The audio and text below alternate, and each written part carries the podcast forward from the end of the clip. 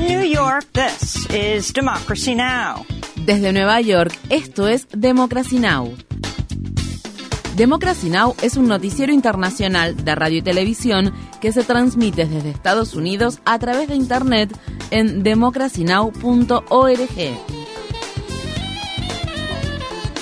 Welcome to Democracy Now!, democracynow.org.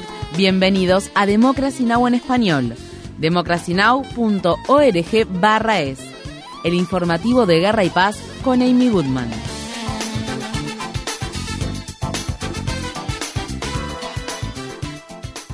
El presidente estadounidense Joe Biden aterrizó este lunes en Ucrania, donde se reunió con el presidente Volodymyr Zelensky y anunció una nueva ronda de sanciones contra Rusia junto con un paquete de ayuda estadounidense de 500 millones de dólares para Kiev que incluye equipamiento militar.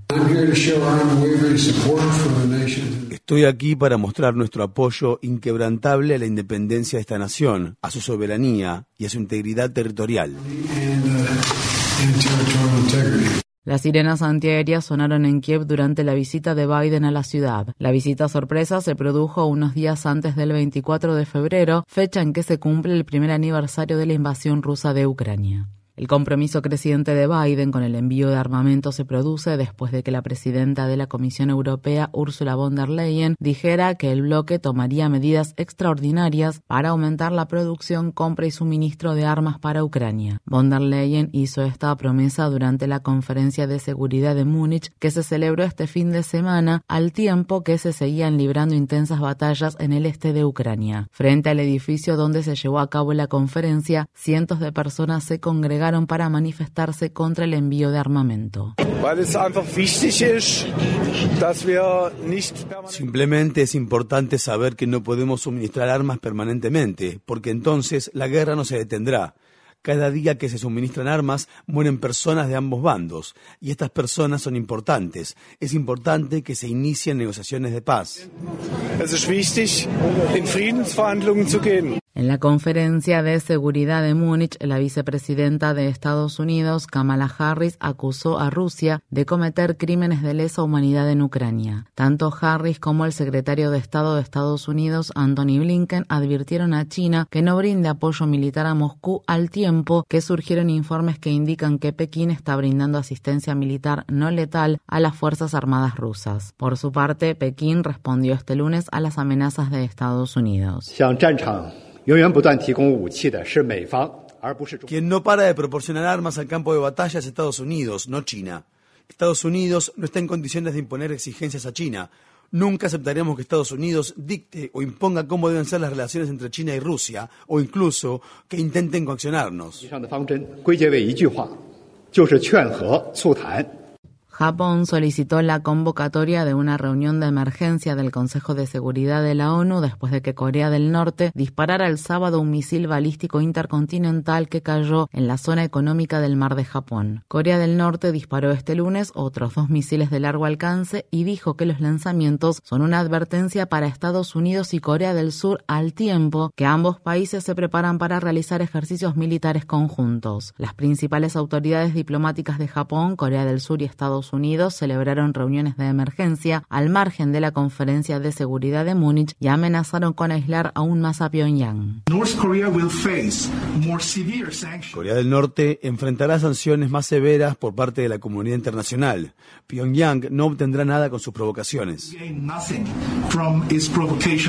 Turquía afirma que está finalizando con las labores de rescate de posibles supervivientes en la mayoría de las provincias, a excepción de dos, dos semanas después de que dos terremotos masivos y sus réplicas devastaran Turquía y Siria. El número de muertes ahora supera las 46.000 y se espera que siga aumentando a medida que se descubran más cadáveres. Este fin de semana se confirmó que la estrella del fútbol ganés Cristian Atsu se encuentra entre las víctimas fatales. Atsu, de 31 años, jugaba en un club turco y anteriormente había jugado en equipos de Arabia Saudí y el Reino Unido. Los restos de Cristian Atsu fueron repatriados a Ghana al tiempo que se celebraban varios homenajes en su nombre. Sus antiguos clubes de fútbol del Reino Unido celebraron un minuto de aplausos previo a sus partidos del fin de semana. Mientras tanto, un sindicato que representa a arquitectos e ingenieros en Turquía ha criticado al gobierno y a las autoridades locales por ignorar sus advertencias sobre los problemas con la construcción de edificios y sus súplicas para que se implementen regulaciones más estrictas.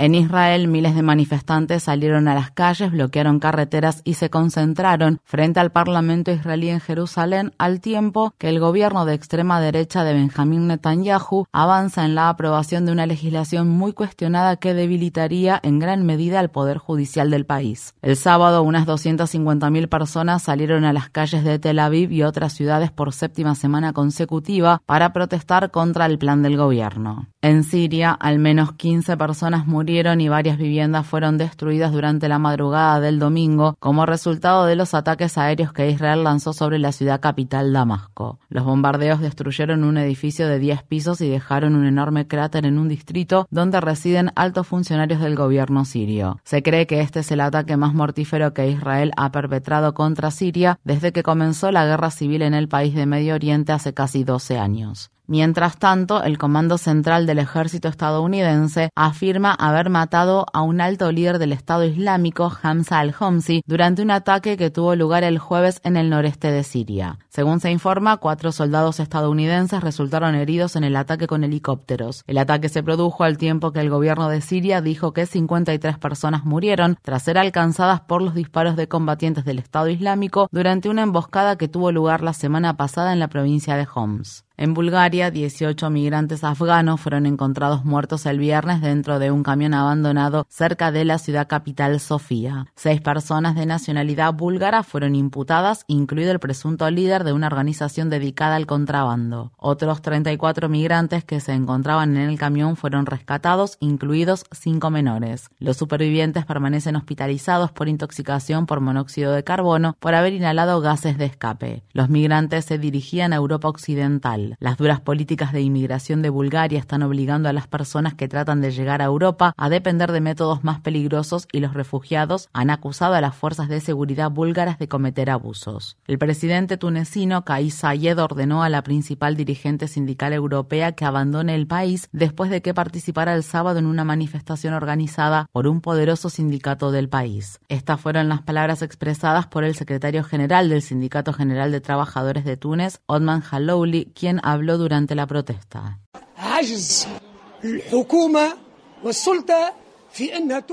El gobierno y las autoridades no tienen capacidad para poner al país en el camino correcto a nivel económico, social y político. Hoy hay una campaña destinada a socavar el sindicato y silenciar la voz de los trabajadores con la intención de aprobar políticas impopulares. El presidente del Consejo de Derechos Humanos de la ONU advirtió la semana pasada contra un creciente operativo de represión en Túnez, donde el gobierno del presidente Sayed ha arrestado a funcionarios del principal partido opositor Enada, a exministros, jueces, abogados y al director de una estación de radio. En julio de 2021, Sayed destituyó al gobierno en funciones, asumió el control del gobierno por decreto y se comprometió a reescribir la constitución de Túnez. En el sureste de Brasil, al menos tres docenas de personas murieron durante el fin de semana cuando las fuertes lluvias que azotaron al litoral del estado de Sao Paulo provocaron deslizamientos de tierra e inundaciones repentinas. Algunas áreas recibieron más de 60 centímetros de lluvia en solo 24 horas, en lo que los meteorólogos calificaron como un evento de condiciones climáticas extremas sin precedentes. En Nueva Zelanda, al menos 11 personas murieron y miles siguen desaparecidas a una semana de que el ciclón Gabriel dejara un rastro de devastación a lo largo de la isla norte del país. El primer ministro Chris Hipkins culpó al cambio climático por la magnitud del daño y calificó al ciclón como el peor desastre natural que ha experimentado Nueva Zelanda en 100 años. Mientras tanto, Madagascar se prepara para la llegada del ciclón Freddy un mes después de que una devastadora tormenta tropical matara a 30 personas. Freddy es un ciclón extremadamente inusual y de larga duración, el tercero jamás registrado en cruzar el Océano Índico. En Estados Unidos, al menos 77 personas que se encuentran recluidas en dos centros de detención del Servicio de Inmigración y Control de Aduanas en el estado de California iniciaron una huelga de hambre para exigir el cierre de las instalaciones y la liberación de todos los detenidos. La huelga de hambre se extiende de una protesta laboral en curso que lideran personas detenidas en los centros de detención del Servicio de Inmigración en Mesa Verde y Golden State, a quienes se les paga solo un dólar por día por su trabajo, incluidos los servicios de limpieza donde han estado expuestos al mo negro. Los funcionarios de los centros de detención, que son operados por la compañía penitenciaria privada Geo Group, han tomado represalias contra los reclusos en huelga de hambre a quienes han puesto en confinamiento solitario. Mientras tanto, un nuevo informe de la organización Laboratorio para la Innovación Legal describe cómo los inmigrantes y solicitantes de asilo detenidos en el centro de detención del condado de Torrance, estado de Nuevo México, están siendo sometidos a métodos de tortura que incluyen confinamiento solitario, privación del sueño, negligencia médica y violaciones graves del debido proceso que provocan deportaciones injustas. La organización en favor de los derechos de los inmigrantes, al otro lado, presentó una demanda de muerte por negligencia contra la corporación privada de prisiones Core Civic por la muerte de Anthony Jones, un hombre de las Bahamas que murió de un ataque al corazón en diciembre de 2020 en el centro de detención del condado de Adams en el estado de Mississippi. La demanda dice que el personal no le envió al hospital y esperó al menos nueve minutos antes de administrarle un procedimiento de reanimación cardiopulmonar. En la ciudad estadounidense de Memphis, cinco ex policías se declararon inocentes el viernes por la muerte de Tyree Nichols. La brutal golpiza que le propinaron al padre de familia negro de 29 años, que fue captada en video, le provocó la muerte tres días más tarde. La madre de Tyree Nichols, Rowan Wells, habló después de la lectura de cargos.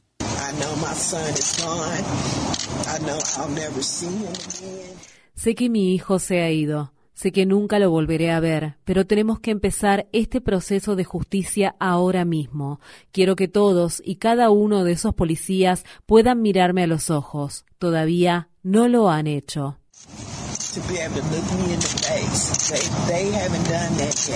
En el norte del estado de Mississippi, un hombre armado con una escopeta y dos pistolas llevó adelante varios ataques el viernes y mató a disparos a seis personas, entre las que se encontraban su ex esposa, su padrastro y su hermanastra, antes de ser finalmente arrestado por la policía. Asimismo, el domingo se registró un tiroteo en una pequeña localidad al sur de la ciudad de Memphis, estado de Tennessee. Una persona murió y otras diez resultaron heridas luego de que se produjeran disparos en un club nocturno y una residencia cercana. Mientras tanto, la policía de la ciudad de Columbus, estado de Georgia, respondió tras recibir varias llamadas por un tiroteo que se produjo el viernes en una estación de servicio donde encontraron nueve menores con heridas de bala. Por otro lado, en la ciudad de Linden, estado de Nueva Jersey, cuatro miembros de una familia murieron en lo que aparentemente fueron asesinatos seguidos de suicidio. Los investigadores creen que el padre disparó el domingo contra su esposa y su hijo y su hija adolescentes antes de dispararse a sí mismo. Según la organización Gun Violence Archive, ha habido 80 tiroteos masivos en Estados Unidos desde el 1 de enero. Los presentadores y los principales ejecutivos del canal Fox News, incluido el director ejecutivo de Fox Corporation, Rupert Murdoch, pensaron que las afirmaciones de Donald Trump sobre el fraude electoral en las elecciones presidenciales de 2020 eran completamente infundadas, sin embargo, siguieron presentando sus teorías conspirativas al aire. Las revelaciones surgen de una serie de correos electrónicos, mensajes de texto y testimonios que se detallan en una presentación judicial de la empresa de máquinas de votación Dominion Voting Systems como parte de la demanda de 1.600 millones de dólares por difamación que la empresa interpuso contra el canal. Fox News informó de forma reiterada que Dominion cambió los votos para darle la victoria al presidente Biden. Los presentadores Tucker Carlson, John Hannity y Laura Ingram figuran en la demanda. La demanda dice que Tucker Carlson le escribió a su colega, la presentadora del horario estelar Laura Ingram, y le dijo por cierto, la abogada de Trump, Sidney Powell, está mintiendo. La atrapé. Esto es una locura. Carson y Hannity supuestamente también querían que despidieran a los reporteros de Fox que corroboraron los hechos de las afirmaciones electorales de Trump. En la demanda se cita a los presentadores y ejecutivos del canal Fox News diciendo que las afirmaciones de fraude electoral de Trump son una locura alucinante, totalmente descabelladas y una completa estupidez. En Estados Unidos, el expresidente Jimmy Carter comenzó a recibir cuidados paliativos en su casa de la ciudad de Plains, estado de Georgia, y rechaza cualquier otro tratamiento médico después de una serie de recientes hospitalizaciones. Carter fue diagnosticado de cáncer en 2015. El ganador del Premio Nobel de la Paz de 98 años es el expresidente más longevo en la historia de Estados Unidos y es conocido por su actividad posterior a la presidencia, incluido su trabajo con la organización sin fines de lucro Hábitat para la Humanidad y la organización Centro Carter. Carter recientemente se unió a los esfuerzos para proteger el Refugio Nacional de Vida Silvestre de Isenbeck en el estado de Alaska. Visite nuestro sitio web democracynow.org es para ver nuestras entrevistas con el expresidente Jimmy Carter. Infórmate bien. Visita nuestra página web democracynow.org es. Síguenos por las redes sociales de Facebook, Twitter, YouTube y SoundCloud por Democracy Now! es.